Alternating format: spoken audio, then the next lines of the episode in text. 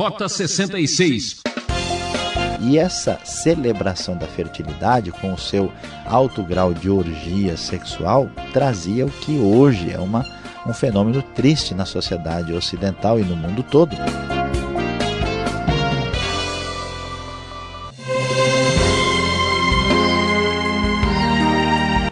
É para você que é especial, o melhor do estudo bíblico.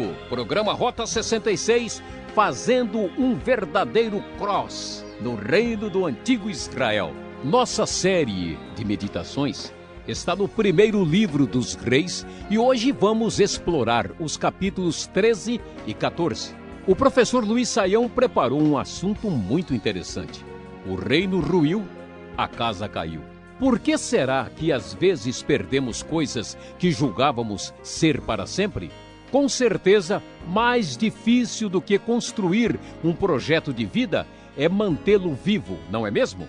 Por isso precisamos buscar sabedoria, fuja de micos, porque os verdadeiros caráteres da ignorância são a vaidade, o orgulho e a arrogância. Rota 66 em nosso estudo do primeiro livro dos reis. Hoje nós vamos chegar já ao capítulo 13, que será estudado com o capítulo 14. E o tema de nossa reflexão hoje será O reino ruiu, a casa caiu. Como você acompanhou, está bastante informado, o reino de Israel se dividiu, o reino ruiu, houve uma separação, uma divisão entre o Reino do Norte e o Reino do Sul. Esta divisão aconteceu por volta de 931, 930 a.C., e o Reino do Norte ficou nas mãos de Jeroboão, filho de Nebate. Jeroboão havia sido um refugiado político que fugira de Salomão para o Egito e depois da morte de Salomão veio e tomou o poder aliado com as dez tribos do Reino do Norte. No sul, Judá e Benjamim se uniram e formaram o Reino de Judá, que ficou sob a direção de Roboão, filho de Salomão. Então veja que confusão e complicação política não é privilégio dos dias de hoje, até mesmo na Bíblia, nos tempos antigos, nós vamos descobrir o que aconteceu nessa área e aqui, infelizmente, o reino ruiu e a casa caiu. Diante desse novo cenário, o capítulo 13 do primeiro livro dos reis nos fala que um homem de Deus, isto é, um profeta, foi mandado pelo próprio Deus, pelo Senhor, para ir a Betel. Lembre-se que Betel é o lugar onde Jeroboão construiu um altar dedicado a um bezerro, a um boizinho. E quando ele chega uh, lá, ele vai para lá né, e encontra uh, Jeroboão que está ali naquele altar. E diante dessa circunstância, daquele altar idólatra, o profeta, o homem de Deus, traz uma palavra de profecia, conforme o versículo 2 que diz, conforme a NVI: Ó altar, ó altar, assim diz o Senhor. Um filho nascerá na família de Davi e se chamará Josias. Sobre você ele sacrificará os sacerdotes dos altares idólatras que agora queimam incenso aqui e ossos humanos serão queimados sobre você. Naquele mesmo dia, o homem de Deus deu um sinal. Este é o sinal que o Senhor declara. O altar se fenderá e as cinzas que estão sobre ele se derramarão. Como nós estamos sabendo e descobrindo aqui, o reino de Jeroboão é um reino apóstata, é um reino voltado para a idolatria não pode ficar sem a intervenção divina. Assim, Deus então manda o profeta que diz: Olha, você está construindo esse altar, está tentando caminhar nessa direção de idolatria, mas Deus está dizendo que isso será destruído.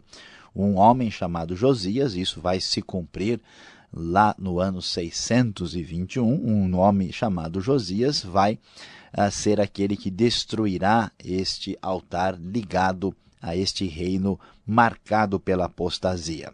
O rei Jeroboão tentou a fazer alguma coisa diante disso. Quando ele tentou prender o homem de Deus, o braço dele que fora estendido ficou paralisado. Somente depois da intercessão do homem de Deus é que o braço voltou ao normal. A partir daí, o rei então tentou buscar uma aproximação, tentou buscar uma espécie de aliança com o homem de Deus, mas a ordem divina para aquele profeta tinha sido: olha, não coma nada lá, não uh, se envolva com ninguém né, nesta circunstância. A razão por que Deus tinha dito isso é porque não se podia ter comunhão, relacionamento normal com quem vivia na idolatria e na maldade. Então o homem de Deus se negou.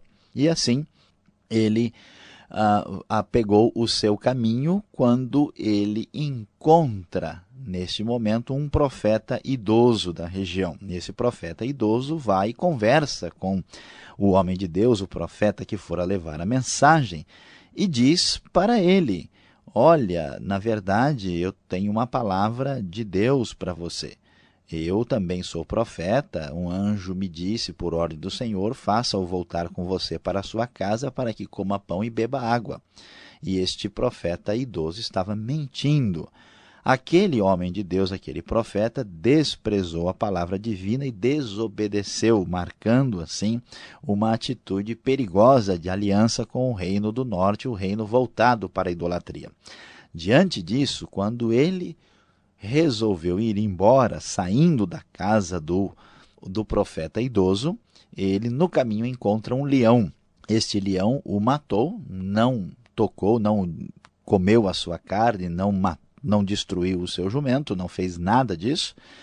E ele então morreu como cumprimento da sua atitude incorreta de desobediência para com Deus. E todos ficaram sabendo disso. O profeta idoso ficou sabendo e aquele homem então foi sepultado e isso então comprovou a seriedade da palavra divina sobre o reino apóstata de Israel. E diante dessa circunstância, o capítulo 13 vai nos falar que mesmo depois disso, Jeroboão não mudou o seu mau procedimento, mas continuou a nomear dentre o povo sacerdotes para os altares idólatras. Ele consagrava para esses altares todo aquele que quisesse tornar-se sacerdote. Esse foi o pecado da família de Jeroboão, que levou à sua queda e à sua eliminação da face da terra. Como nós podemos observar, a atitude de rebelião, de a desrespeito à palavra divina não ficará sem castigo, sem punição. Isso está muito claro aqui no texto do primeiro livro dos reis. Chegamos no capítulo 14 e vamos observar uma coisa interessante. Jeroboão tinha um filho chamado Abias, esse filho ficou doente. E na hora do vamos ver, na hora que a coisa complica, aí sim a pessoa vai se lembrar de Deus de verdade. Apesar da sua religiosidade idólatra, Jeroboão pediu à sua mulher que fosse disfarçada à casa do velho profeta Aías para tentar ali conseguir a cura para o seu filho. Ela levou inclusive dez pães, bolos, uma garrafa de mel, levou todo um presentinho especial para dar ao profeta da parte de Jeroboão, para ver se conseguia alguma coisa. Apesar do profeta já estar cego e muito idoso, Deus lhe revelou o que estava acontecendo e quando a mulher chegou, a palavra do profeta foi direta e assustadora para aquela mulher disfarçada, entre mulher de Jeroboão, porque esse fingimento é a pergunta dele. E então Jeroboão disse que o menino não haveria de sarar o filho de Jeroboão e que a palavra de Deus sobre o reino de Jeroboão seria cumprida. Conforme a NVI, o verso 8 nos diz: Tirei o reino da família de Davi e o dei a você, mas você não tem sido como meu servo Davi, que obedecia aos meus mandamentos e me seguia de todo o coração, fazendo apenas o que eu aprovo. Você tem feito mais mal do que todos os que viveram antes de você pois fez para si outros deuses, ídolos de metal, você provocou a minha ira e voltou as costas para mim. Por isso trarei desgraça à família de Jeroboão, matarei de Jeroboão até o último indivíduo do sexo masculino em Israel, seja escravo ou livre. A casa vai ruir, o reino ruiu e a casa caiu, a casa de Jeroboão não poderá se sustentar. Diante disso, cumpriu-se a palavra do Senhor e o menino acabou falecendo e eles o sepultaram e o reino de Jeroboão, apesar de ter sido um reino relativamente longo, ele foi é, iniciado por volta de 931, 930 e vai até 910. E apesar de uma relativa estabilidade, nós sabemos que este reino teve a palavra rejeitadora da parte de Deus para tudo o que ele estava fazendo. Seu reinado de 22 anos foi um reinado rejeitado e criticado por aqueles que seguiam o Deus verdadeiro. Enquanto isso, no Reino do Sul, ao mesmo tempo, Roboão tem a sua liderança estabelecida lá. Roboão é um reino que vai de 931 até 913, um pouco menos do que o reinado de Jeroboão. E o reino de Roboão, apesar de ter sido o reino de Judá, as coisas também foram muito tristes e complicadas.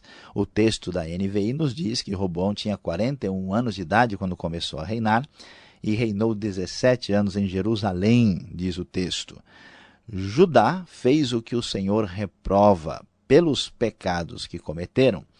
Eles despertaram a sua ira zelosa mais do que os seus antepassados o tinham feito. Também construíram para si altares idólatras, colunas sagradas e postes sagrados sobre todos os montes e debaixo de todas as árvores frondosas.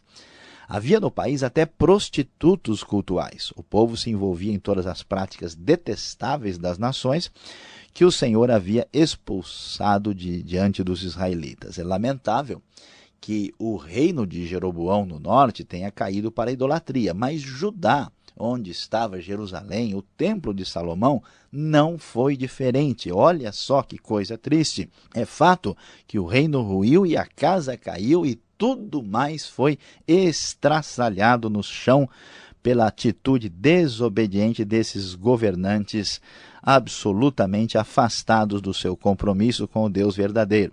Diante disso, Deus permitiu, inclusive, que Sisaque, rei do Egito, atacasse Judá e, inclusive, Jerusalém. Isso aconteceu um pouco depois que Roboão tomou o poder e o seu reinado também é um reinado que termina com bastante tristeza. Os demais acontecimentos do reinado de Roboão e tudo o que ele fez, diz o texto, está registrado nos registros históricos dos reis de Judá. E olha só, aqui está a grande confusão, a grande tristeza e o pecado que se espalhou pela nação. Escutando a história de Jeroboão e Roboão, só podemos chorar e ficar tristes diante de tanta confusão.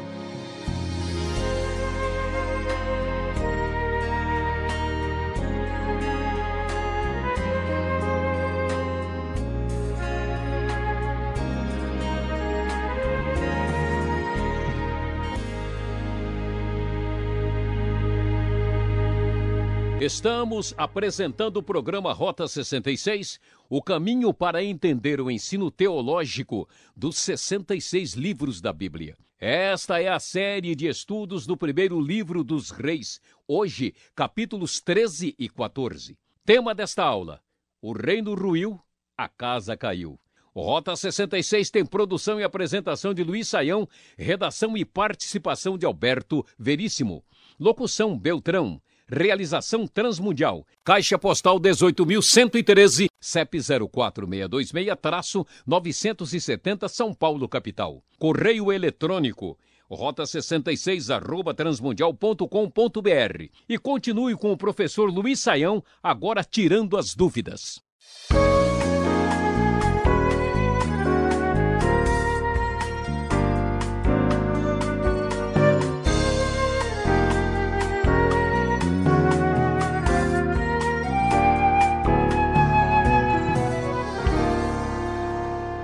Vamos em frente aqui. Perguntas para o professor Luiz Saião no primeiro livro dos Reis, capítulo 13 e 14. Quantos acontecimentos, professor, bizarros, eu diria até. Agora, eu já quero perguntar exatamente sobre essa questão que eh, atrapalha muitas vezes a nossa leitura no Velho Testamento. A divisão, ela acontece por rebelião ou por permissão divina? Olhando aqui o capítulo 14, lá no verso 8, vai dizer que ele tirou o reino da casa de Davi e entregou na mão de Jeroboão. E aí? Será que Deus está por trás de tudo isso? É, pastor Alberto, de fato, nós vamos encontrar o texto dando este tipo de enfoque. O texto, ao mesmo tempo, diz que a divisão aconteceu pela rebelião de Jeroboão contra Salomão. Mas, ao mesmo tempo, não é porque o ser humano age consciente, livremente na história, que Deus está fora desse cenário. Então há uma coisa paralela Enquanto isso é rebelião, isso não sai da, da soberania divina. Então Deus permite que isso aconteça. Por isso que o texto diz que o próprio Deus havia dito, ó, eu tirei o reinado de Davi e entreguei a você. Eu dei uma oportunidade de você fazer um bom reinado, mas o seu procedimento foi completamente equivocado. Então, o importante aqui é entender que a rebelião e os desmandos e erros humanos não tiram Deus do cenário soberano sobre a história humana. No capítulo 13 do primeiro livro de Reis, tem a história de dois profetas. Que história mais estranha, professor! Como um profeta foi cair na conversa daquele profeta idoso se ele era um homem de Deus, consagrado, que tinha a mensagem do Senhor? Pois é, pastor Alberto, o profeta, sendo um homem de Deus, ele é apenas um homem de Deus. Ele está longe de ter atributos que Deus tem. Então, o que acontece? Ele encontrou o profeta idoso. O profeta idoso era um falso profeta. E esse profeta idoso vai e conta uma mentira. Diz que o anjo de Deus apareceu e disse para ele tal e tal, que Deus havia mudado o seu plano. Qual foi o grande erro deste homem? Ele tinha a obrigação e a responsabilidade de consultar ao Senhor. Davi teve problemas na vida por não consultar ao Senhor. Ele então agiu livre e independentemente de Deus. O resultado foi catastrófico. Mesmo uma pessoa espiritualmente abençoada, se não consultar ao Senhor e não levar em conta o que Deus está dizendo, também terá problemas sérios na sua vida. É, por causa da fome, um pãozinho aqui, um convite para uma janta. Olha o fim triste do homem. Agora, Jeroboão, que aparece ali é, comandando toda essa divisão, ele teve coragem de instituir assim uma nova ordem religiosa com sacerdotes, altares. Ele não temia Deus, não. Ele não era um, uma pessoa assim que tinha inspiração, né?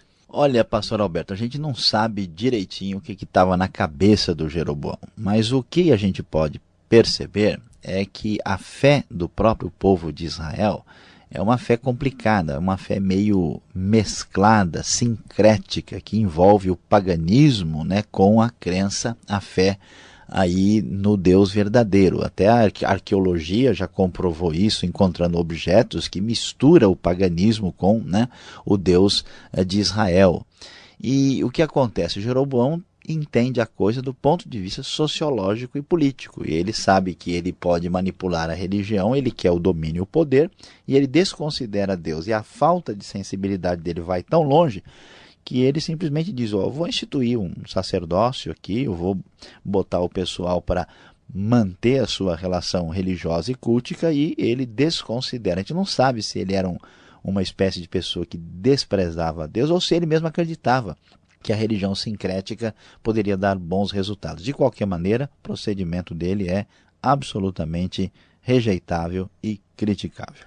Pois é, esse Jeroboão é bem Maquiavel no, no assunto aqui.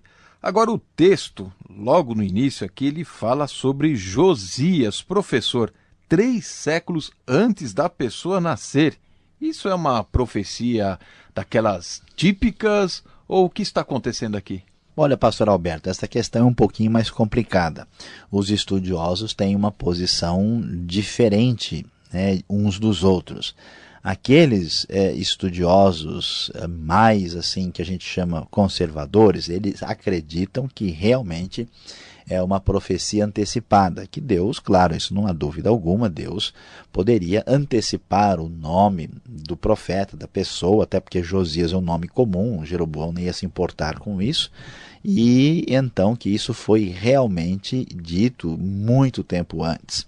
Outros entendem que, como esse texto foi redigido já na época do cativeiro, na época de Jeremias, e que a profecia que ele ia ser destruído era de fato definida, e que os detalhes é, de como isso aconteceu têm a ver com a redação posterior, mais tarde, no final do livro. De qualquer maneira, é importante ressaltar que a ênfase, assim, a essência da profecia bíblica é principalmente o seu conteúdo ético e a sua advertência. Essa preocupação assim com a predição é muito mais nossa do que com o texto. E além disso, importante destacar que Deus tem todo o poder e poderia muito bem antecipar o nome de uma pessoa. Isso de modo algum seria dificuldade para o Deus que criou o mundo e que nós sabemos que é todo poderoso. Agora, a nossa leitura no primeiro livro de Reis, ela vai saltando do norte para o sul, né? Vai para Israel, depois volta, fala do reino de Judá. E Roboão, o Roboão, ele era tão mal assim, tão idólatra. E a gente vê, puxa, ele era filho do grande rei Salomão. O que aconteceu com esse garoto, hein? Pois é, olha de Salomão para Roboão, só problema e confusão, porque a gente vai descobrir onde é que está a chave da coisa. Salomão permitiu que as mulheres estrangeiras né, direcionassem o seu coração de maneira incorreta. Olha onde é que está a chave da coisa. A mãe de Roboão, diz o verso 21, chamava-se Naamá. Era, ela era amonita. Então ela era estrangeira e certamente Roboão não cresceu aprendendo uma fidelidade zelosa para com Deus. E agora, depois de grande, né, ele toma os caminhos mais tortuosos e indevidos, e aqui a gente vê né, como o pequeno problema agora se tornou uma grande complicação para o povo de Israel. Conforme nós dissemos, né, um pouquinho de tolice depois permite a grande burrice. Agora, que ambiente envolvia aqui a, a idolatria, esta religião pagã? o que acontecia, porque, olha, a gente vê ali coluna, postes, montes, árvores, eles usam assim um ambiente muito estranho para cultuar, tem até prostitutos, que coisa. Pois é, pastor Alberto, o paganismo, na verdade, né, ele era uma adoração da fertilidade. Por que, que existe tudo isso aí? Esses postes e colunas, em grande parte, são até símbolos fálicos, conforme os estudiosos têm demonstrado era um culto orgiástico, né? e eles também procuravam a, os montes, né? por ser um lugar mais elevado, mais perto das alturas, das nuvens onde vive Baal, né? e as árvores frondosas, porque as árvores são assim frondosas por causa da fertilidade da terra. E essa celebração da fertilidade, com o seu alto grau de orgia sexual, trazia o que hoje é uma, um fenômeno triste na sociedade ocidental e no mundo todo, que é a prostituição e a prostituição religiosa. A ideia é que quando se praticava o sexo prostituindo-se, você chegava mais perto da divindade pagã. Que coisa complicada, né? Por isso, é por isso que a Bíblia vai chamar essas coisas de abominação, de prática detestável. A idolatria tinha um pano de fundo mais terrível do que parece inicialmente. Obrigado, Senhor, pela explicação. Você que está nos acompanhando, temos mais um minuto. Palavra final para você.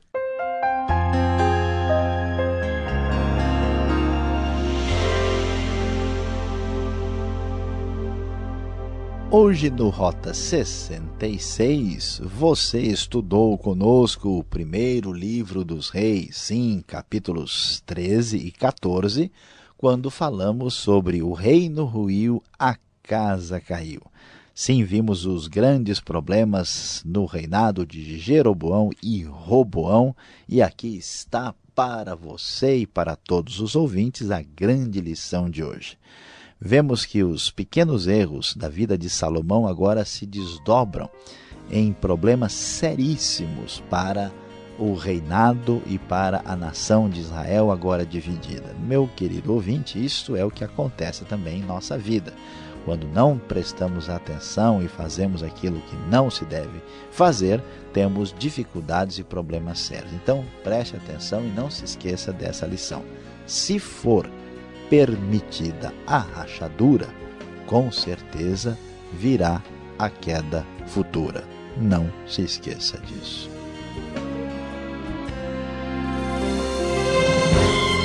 É, foi muito bom esses minutos com você.